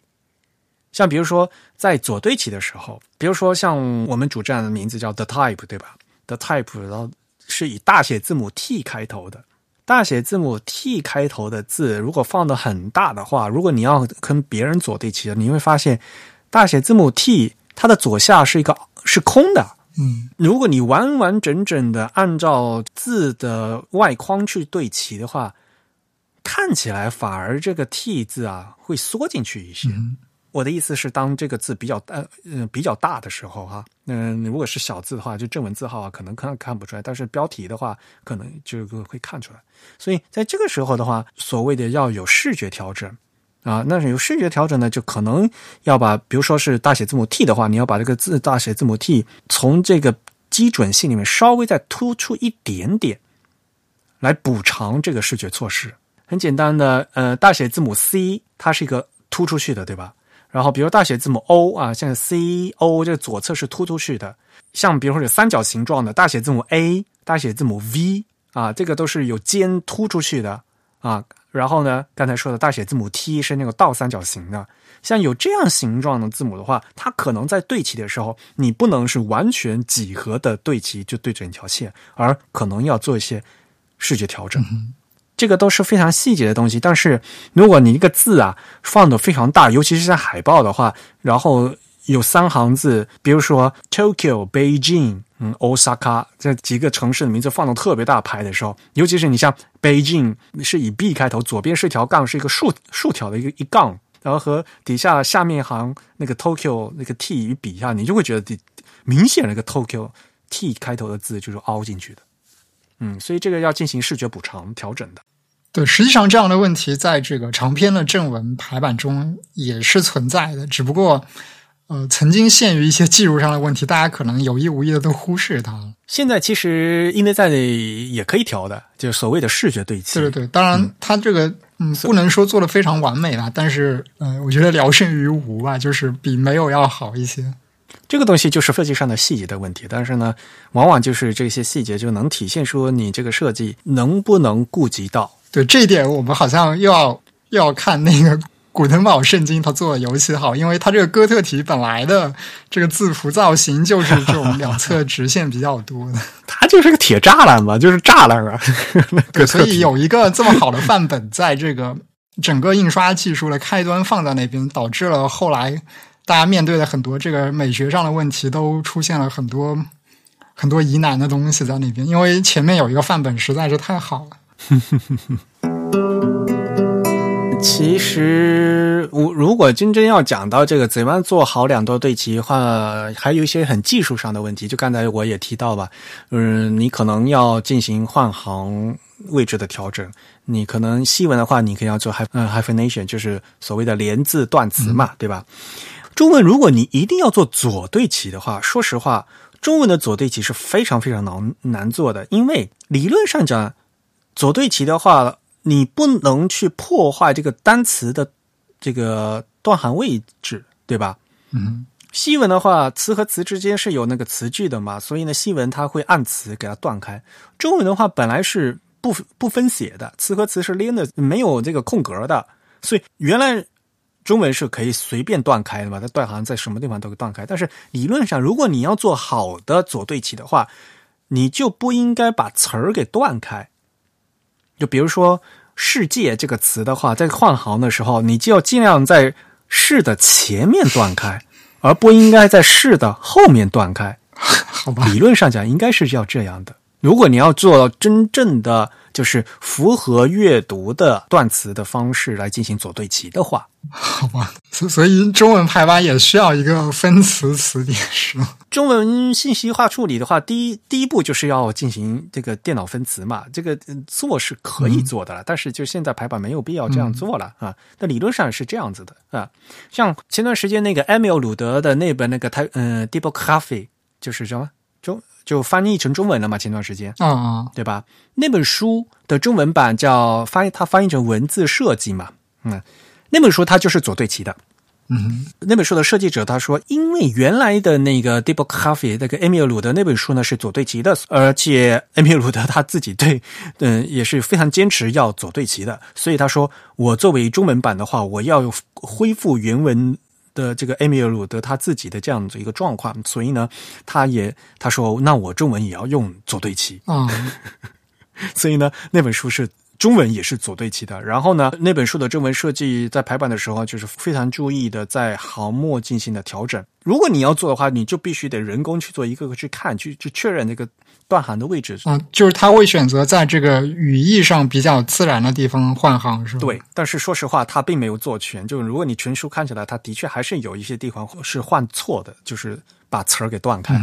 是，所以说实话，就是中文做左对齐啊，是非常吃力不讨好的事情。对这个这个换行必须要自动来做才比较好，因为要不然你在校对的时候会 牵一发动全身。的确就是这样子的呀，啊，嗯，新闻排版也是这样子的呀。所以我们不得不引入什么中文汉汉语断词词典来做这件事情，这样才能比较自动的实现。但是在新闻排版，在中文排版其实也是一样的，就是你如果你在校对以后换了一个词的话，你整你整个整个段的换行位置就不一样，就就就是动就是会动掉的。像呃，如果说具体的话，像我们在印尼在排版或者在呃这个 Illustrator 排版的时候，我刚才不是在讲座里面一直强调说书写器很重要，书写器很重要吗？嗯，因为现在阿杜比的软件里面，它那个书写器有那个单行书写器和逐行书写器，或者说叫段段落书写器嘛。嗯，那单行书写器的话，它就一行一行的来判来计算这个换行位置和这个排版的效果。那段落书写器或者叫逐行书写器，它这个是翻，其实是一个东西，它翻译的不一样而已。那它就是以一整段的这样的一个效果来进行均摊的，嗯，以达到这个调整度最小的时候，这样就会变成什么？你换一个词的话，不仅这一行会换，它可能这一行前后都会影响到，就整个整段都会影响到，它会把这个调整度均摊到前后几行上去，让它摊得更匀。就是这个电脑自动算法，这个这个是这个书写器的这个算法是这样子的，所以也就刚才设计说，为什么呃我在很多排版的这个讲座里面跟大家说说中文呢？大家排版的时候推荐用那个 CJK 的啊单行书写器，而你大家在排西文的时候，尽量用在他们那个西文的段落书写器，因为西文用段落书写器能能调得更匀啊。中文的话，因为中文是方块字，而且中文你还涉及到所谓的。标点挤压嘛，就希望说你这一行能调完的，你就就在这行解决掉，你不要去影响到上下行啊。我当然我这些都是推荐了，大家要看具体的方法再调合适。那我并不是说我推荐的这个肯定是好的，在所有地方都都都 都能用的排版没有万能药的，大家一定要看具体的实际情况。但是呢，如果你觉得嗯不知道怎么做的话，你就先用我这个推荐的开始做，然后你再去。根据实际情况去调。对，实际上这里这里有一个，我们可以讲简单讲一讲这里大体的逻辑。因为我们要知道，这个书写器它首先是为了这个西文排版来开发的。嗯，当然，我我们要有一个预先的知识，就是说西文排版，嗯，经过经验证明，或者说我们可以简单的做一些脑内的这个推想，我们可以知道，你用整个段落来做这个。齐头尾的排版，或者说来做这个行尾的这个呃均匀化的处理，会比你一行一行来做，你所涉及的这个可调的这个范围会更大。那么你这个。空隙的这个平均分布的这个空间也会更多，那么这就会让你在某一行内的这个空隙的变化的这个范围会相对来说比较少，也就是达到了我们最先这个读者的提问，就是说怎样能让这个行内的词句，或者甚至是有的时候会调这个字符间距啊，在一些极端情况下，让这个间距的变化尽可能的小，呃，同时呢，也达到这个行尾大多数情况下所希望的一种，就这种类似像波浪形的这种效果。但是呃，在中文里面，其实、呃我们知道这个以方块汉字或者是像日语这样子，都是基本上以方块网格为核心的这样一种排版。实际上，它的这个齐头尾的核心的算法，并不是跟西文那样去调整词句的，因为它也无所谓有词句这个东西。就没词句了嘛。对它主要这个调整空间，除了你这个正文中夹杂的少量的西文以及一些呃特殊的符号之外，它主要的这个调整空间还是在于这个标点符号之间的这个挤压。所以说，呃，我们可以知道，就是说他们的这个调整算法的核心的这个部分其实是不一样的。这也导致了我我们如果说还沿用西文的这个段落段落的这个调整，很可能会导致跟我们这个中文的调整的空间所产生一种不匹配。这其实是一个算法上没有完美解决的问题，并不是说我们用这个段落来整体调整这个两端对齐的这个思路出错了，而是因为其实现在的算法的实现还没有达到。非常和谐的这样一个状态，所以我们在实践中会相对来说推荐大家在排这个方块网格的时候呢，就是尽量的用这个单行的方式，而用这个面对这个传统的这个经典的西文的时候，你可以更多的去试用这个段落的方式。嗯，是的，因为我们就不和大家讲那什么具体的 InDesign 的那个面板怎么弄了吧，这个可能要呃，我们还放放到后面这个具体行内调整怎么调的问题，我们不可能在今天这个节目跟大家讲那个像西文那个 justification 那个数据怎么调，然后那个什么中文的那个标点挤压怎么挤嘛，这个这个可以写一本书的的内容。嗯，但是呢，我们今天还是先大家。把这两段对齐和行头行尾对齐有什么区别，然后所要有的这个思路是什么什么样的，一定要理清楚。而且，如果你要讲的话，我们今天也只讲了西文和中文吧，像韩文我们也没有讲。韩文其实是一个非常复杂的一个东东西，它因为它虽然像是东北亚式方块字儿，但是韩文却在排版上，它是和西文一样，它是有那个词句的，是可以调词句的。嗯，因为它是分词书写的，对吗？韩文的分词书写法，它是它是正写法，嗯、呃，它是规定要正要分写，它它有非常严格的规定，比如说量词和数词之间应该不应该分写，怎么怎么，都会有非常严格的规定。如果不分写的，这个分写是就等于是写错字的程度，知道吗？所以在韩文的这个排版的时候呢，它会有两种方式，它可能会像西文那样。以这个分词的空来排版，来来进行左对齐，或者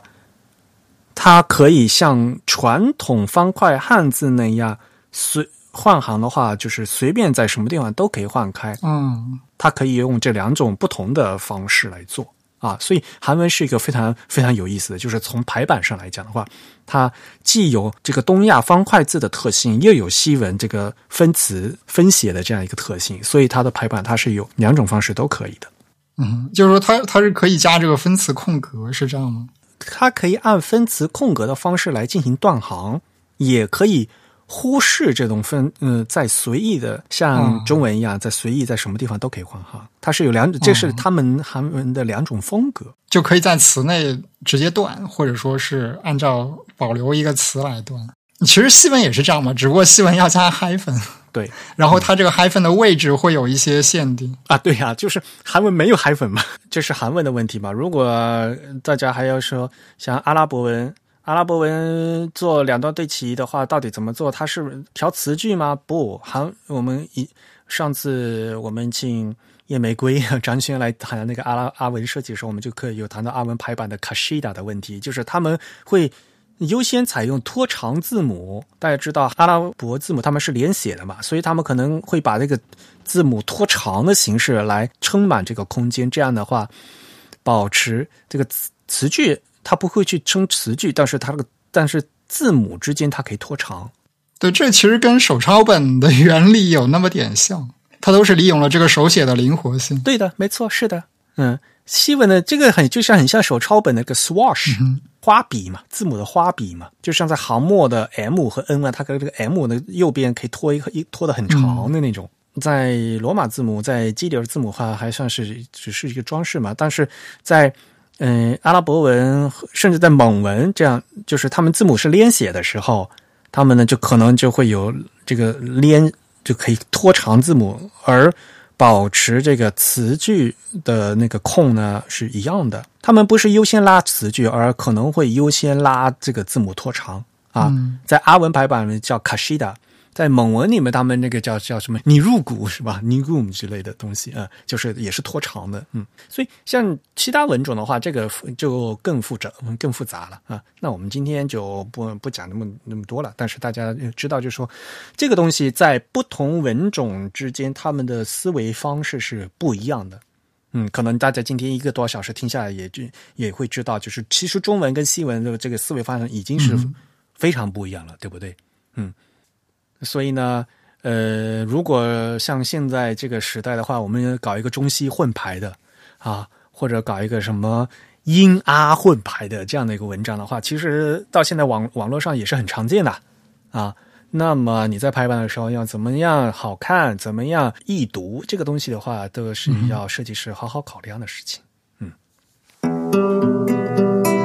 还是回到这个听众的来信，就在这个听众来信的。我给他的这个回信里面，我其实提到了三种可以去尝试的调整，然后来缓解他所提到的这个词句不均匀的问题。当然，这三种具体来说都是结合他所用的这个 InDesign 这个软件的。但实际上有一个更为基础的东西，我其实呃就是默认把它忽略掉了。其实 InDesign 里面关于这个两端对齐，它本身有一个附带的精细的调设置的这样一个空间。呃，当然，我们其实并不关注 InDesign 是怎么样来设置这个东西的。但是，我们从这个设置中其实是可以看到，就是呃，所谓的现代的一个比较智能化，也不能说智能化吧，就是说功能比较全面的这样子的一个排版引擎，它能从哪一些方面来对这个两端对齐做一些呃补充性的调整。那么，我们如果看这个 InDesign 里面的，它所给的就是呃，首先是这个词句，它叫单词词句，也就是我们一般认为的这个。英文的这个词句，另外就是这个字母间距，也就是所谓的这个呃词内的两个字符之间的这个间距。另外还有第三个，其实是比较特别的一个，它叫做字形缩放。如果英文你是看英文版，它应该叫 glyph scaling，就把这个 glyph 做一个拉伸吧，可以说，呃。它这个 scaling 其实指的是，当然是这个行的这个水平方向的这个 scaling。它具体来说，就是它甚至可以帮你机械化的改变一个字符的这个宽度，它可以帮你把这个字符挤压一点，或者是拉伸一点。呃，这个实际上是一种，嗯，我们一般认为要谨慎使用，或者说不宜使用的一种。调整方式，因为我们今天通常来说，我们是比较尊重字体设计师对于这个 glyph 本身设计造型的这种精确性的，因为我们知道字体设计师可能是工作在这个千分之一个单位上的这样一种精度，那我们随意的用这个机械拉伸，似乎是不太符合设计师原原始的这个使用的初衷了。但是，呃，实际上提出这种字符拉伸的这个。思想的这种来源，其实也也不得不回到这个古腾堡圣经，因为其实艾瑞克在最初也告诉我们，古腾堡它有一种技术，就是它为每一个字符提供几个宽度不一样的版本。那么我们知道，在这个数码字体里面，当然这样做是一件很费很费劲的一件事情，而且呃，在早期的这个数码排版环境中，甚至是不太可能实现的这样一种事情。那么。当时的排版引擎的这个开发者，他自然而然就想到，我是不是可以就是不保持，就是不替换这个 glyph，但是做一些微小的这个机械上的这个拉伸或者是压缩，以达到呃模拟曾经古腾堡所使用的那种技术。所以这就是我们今天能看到的这个呃电脑上常见的，或者说电脑上功能最完善的这个排版引擎所能带给我们的一些对于这个行内空间的。一些均匀化的调整的这样一些技术，以及可能做到调整的这样一些位置。嗯，反正既然真宇都已经说到这一步了，那我还是那我干脆直接说了吧。就是这个就是在那个 InDesign 的这个道路面板的罗马字距调整里面，那个面板打开了以后的一个选项嘛。嗯。呃，选项里面有很多默认设置，但是这些默认是并不是最好的。啊，大家一定要去看这个默认设置，并不是最好的。那要调，尽量不要去调那个字形缩放。它虽然给你提供了这样的条件，但是呢，尽量不要去用。如果去用的话，大家可以看那它是有一个什么最佳值，然后一个最小值，一个最大值，你可以提供一个给它浮动范围嘛。那么，所以你看它默认的哈，那个字形缩放它就是百分百、百分百、百分百，就是就固定不变，都是百分百，就是不要去动。那么。你可以给他提供一些这些自行缩放的这个量。比如说，我个人建议，顶多百分之嗯正负三，也就是说最小百分之九十七，最大百分之一百零三啊。但是呢，基本上就是最佳值就是一百。如果觉得不要动的话，就是不要动最好；如果一定要动的话，也就让它。在百分之三之内动就可以了，因为那个数值大家如果去试的话，最小可以小到五百分之五十，最大可以大到百分之两百的。什么意思呢？你可以让这个字的字宽变成半宽，或者让它变成两倍的宽度。大家可以想象，一个字母 A 变成两倍的宽度是多么恐怖的一件事情。所以你要知道，你调整的东西，这调整的数字会造成什么样的效果，你再去调。啊，要不然的话，到到时候调的乱七八糟的，调不回去，就是会变得。我在做讲座的时候，一直都做一个比喻嘛，就是说这个东西啊，是排版是工具嘛，嗯，这个排版工具，你用这工具，你要知道这怎么用，然后怎么调嘛。我经常说，InDesign 是有一个全手动模式的单反相机啊，所以呢，所有的东西，所有的参数都是可以调的。但是呢，你如果会拍照的人的话，快门速度是多少，光圈是多少，他心里有数，他知道那个数字，他一调，他能拍出这样的好的效果。但是因为他知道这个数字是什么意思，如果你不知道的话，你那把那数字全部乱调哈，连一张正常的照片都拍不出来，你还不如那个恢复到傻瓜模式。啊，反正这个 InDesign 的事情的话，我们到时候再讲吧。但是不管怎么样，我们今天讲的这些最关键是要懂思路。有些同学就有觉得好像说，哎呀，老师你们老讲这些东西，好像感觉不用那个思路，其实最重要的。为什么？二十年之后，万一 InDesign 不在的话，你还会用其他软件，还照样可以会排版嘛？对吧？嗯。我们并不是，我们今天我们并不是讲什么 InDesign 五日通这样的东西。我们更重要的是希望就大家知道这个排版的原理在哪里，重要的是在什么地方。哦，我刚刚想到就是提到，就是 InDesign 里面提供了这三个维度吧，这三个维度的这个调整的空间，其实。我最近注意到这一点呢，其实是在那个 Brainhurst 写的书里面。他当然不得不提到古腾堡曾经排的这个四十二行圣经的这个状态，然后他也简要的分析了我们前面说过的，就是为什么四十二行圣经它能排的如此的均匀，以及形成一种两端对齐的状态。同时，他也在自己的这个书里面写了他那本书是大致上怎么样在这个软件中进行一个设置。比较有趣的是，其实 Brainhurst 他是一个支持设置这个 glyph scaling 的这样一个人，就是他认为一定范围内的小范围的 scaling 是可以接受的。但是，呃，实际上我知道，在这个西文排版界里面，有一些设计师是非常反对这一点的，而且他们甚至有比较试图去论述这一点，就是从一个呃非常逻辑化，甚至一些数学化的角度去论述这一点。大家如果有兴趣的话，也可以去。网上搜一搜相关的一些评论，应该应该比较容易找到一些。呃，字体设计师的话肯定是反对的嘛，对吧？我辛辛苦苦画好的东西，天以千分之一条的你给我就随便就乱改。但是呢，排版师的角度，以最后的效果来讲的话，因为它必排版，我刚才说是妥协嘛。如果与其把这行字。排本来就是排不下了，然后呢，你又让我挤出去，剩下最后一行只有一个单词的话，那我还是想挤的嘛，对吧？那我想挤的话，有很多。既然决定我想挤了，那我得千千，我得千方百计的挤。那挤有什么样的效果？最后我可能我就要牺牲这个字形，对吧？这个呃是有很多种这这个。角度和方法要共选择的。不过，其实让我比较比较惊讶的一点就是，其实 Brainhurst 他认为这种 glyph scaling 的技术，至少在这个现代的这个 DTP，就是这个所谓的这个数码排版上面，他认为这种思路的来源其实是萨普夫提出来的。啊，那天不是咱们看了一个文献了吗？然后，呃，查普夫先生他自己也搞了一个那个那个算法嘛。对对对，就是嗯，查普夫他跟那个，当然他不是自己做，他是跟程序员合作，他跟开发者合作，呃，曾经做过一个排版引擎，就是他们开发了一个叫 HZ Program 的，HZ 当然指的就是 Herman 查普夫，就是以他的名字命名的。其实那个 Brainhurst 他直接引用的也是查普夫这个，他认为查普夫。呃，根据原来的这个古腾堡的这种排版技术，然后呃，尝试做出了一套今天可以在这个数码字体环境中所应用出来的这种呃，模拟古腾堡排版技术的这样一套排版引擎。那么其中有一个点，当然就不可以绕开了，就是这个字符的这个横向的这个缩放，因为古腾堡也用了这种缩放的技术。当然，有的人认为萨普夫用的这个思路跟古腾堡的思路完全不是一回事啊，这个我们另说。但是我比较惊讶的就是，萨普其实我们一般认为他是一个字体设计师，而且是一个就是非常专精于这个字体设计工艺。这样一种精细度的字体设计师，但是他所提出的这个排版的思路里面，数字化的排版思路里面，居然是可以接受这个字符的拉伸，所以这一点也是让我觉得比较有意思的一点。我个人倒是觉得查普夫有这样的思路是很正常的事情。为什么？因为查普夫先生他是经历了就是活字设计的这三个时期的，他是经历了金属活字、照牌活字。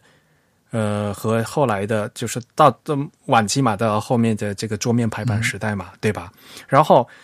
哪怕是金属活字，它也经历了手动金属活字，到后面的那个金属的这个自动铸牌机，就是蒙纳机和莱诺机的嘛，他也经历过这个的。所以呢，他对这个机械的这个限制啊，他是非常了解的。哪怕他自己是非常追求他最理想中的字母的造型，但是他也知道，他这个造型他必须搭在这个技术之上的。因此，同样一款字，他会要为了配合莱诺基，他要重新再去画一遍啊。那同样一款字，他为了他用 Open Type 的曲线，他要重新再画一遍，这都是要搭在这个技术之上的。那么他在画这么多字，他最最后他字必须要排出来以后才能呈给读者看。那么，与其去注重各各个字分别的效果的话，他还更愿意去注重字体排出来的效果。那么，可能在这个时候，他可能愿意为了这个排版出来的效果去牺牲个别字的设计效果。嗯，我觉得他对他的这个取舍是是非常清晰的。就是，因为我们知道这个自动铸牌机其实它也是有这个两端对齐功能的，但是因为由于自动铸牌机的诸多限制，它这个两端对齐对于这个词句的干扰其实是非常的显著的。所以从这个角度，我们可以看出，萨普夫他提出的这样一种呃排版思路，其实在他看来，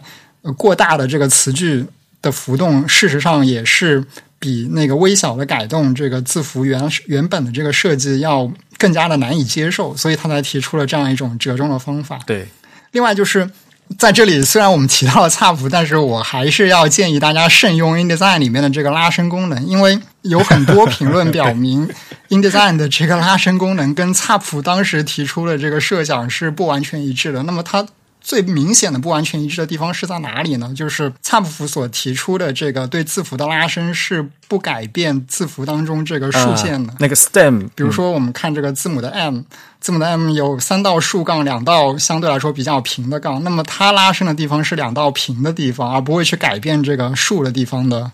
这个宽度，或者说是挤压这个竖的地方的这个宽度啊。但是那个 InDesign 现在的这个拉伸，基本上是对整个字符做一个就是机械的这个几何变换。对，所以如果你用 InDesign 做了这个拉伸或者是压缩的话，你会看到一个非常显著的效果。如果你这个拉伸压缩的幅度比较大，就是你改变了这个字重，特别是西文字符，它这个能够指示字字重的那些关键的这个笔画的这个宽度改变了。所以说这一点也是被很多现在这个设计师所诟病的地方。所以反过来讲的话，如果你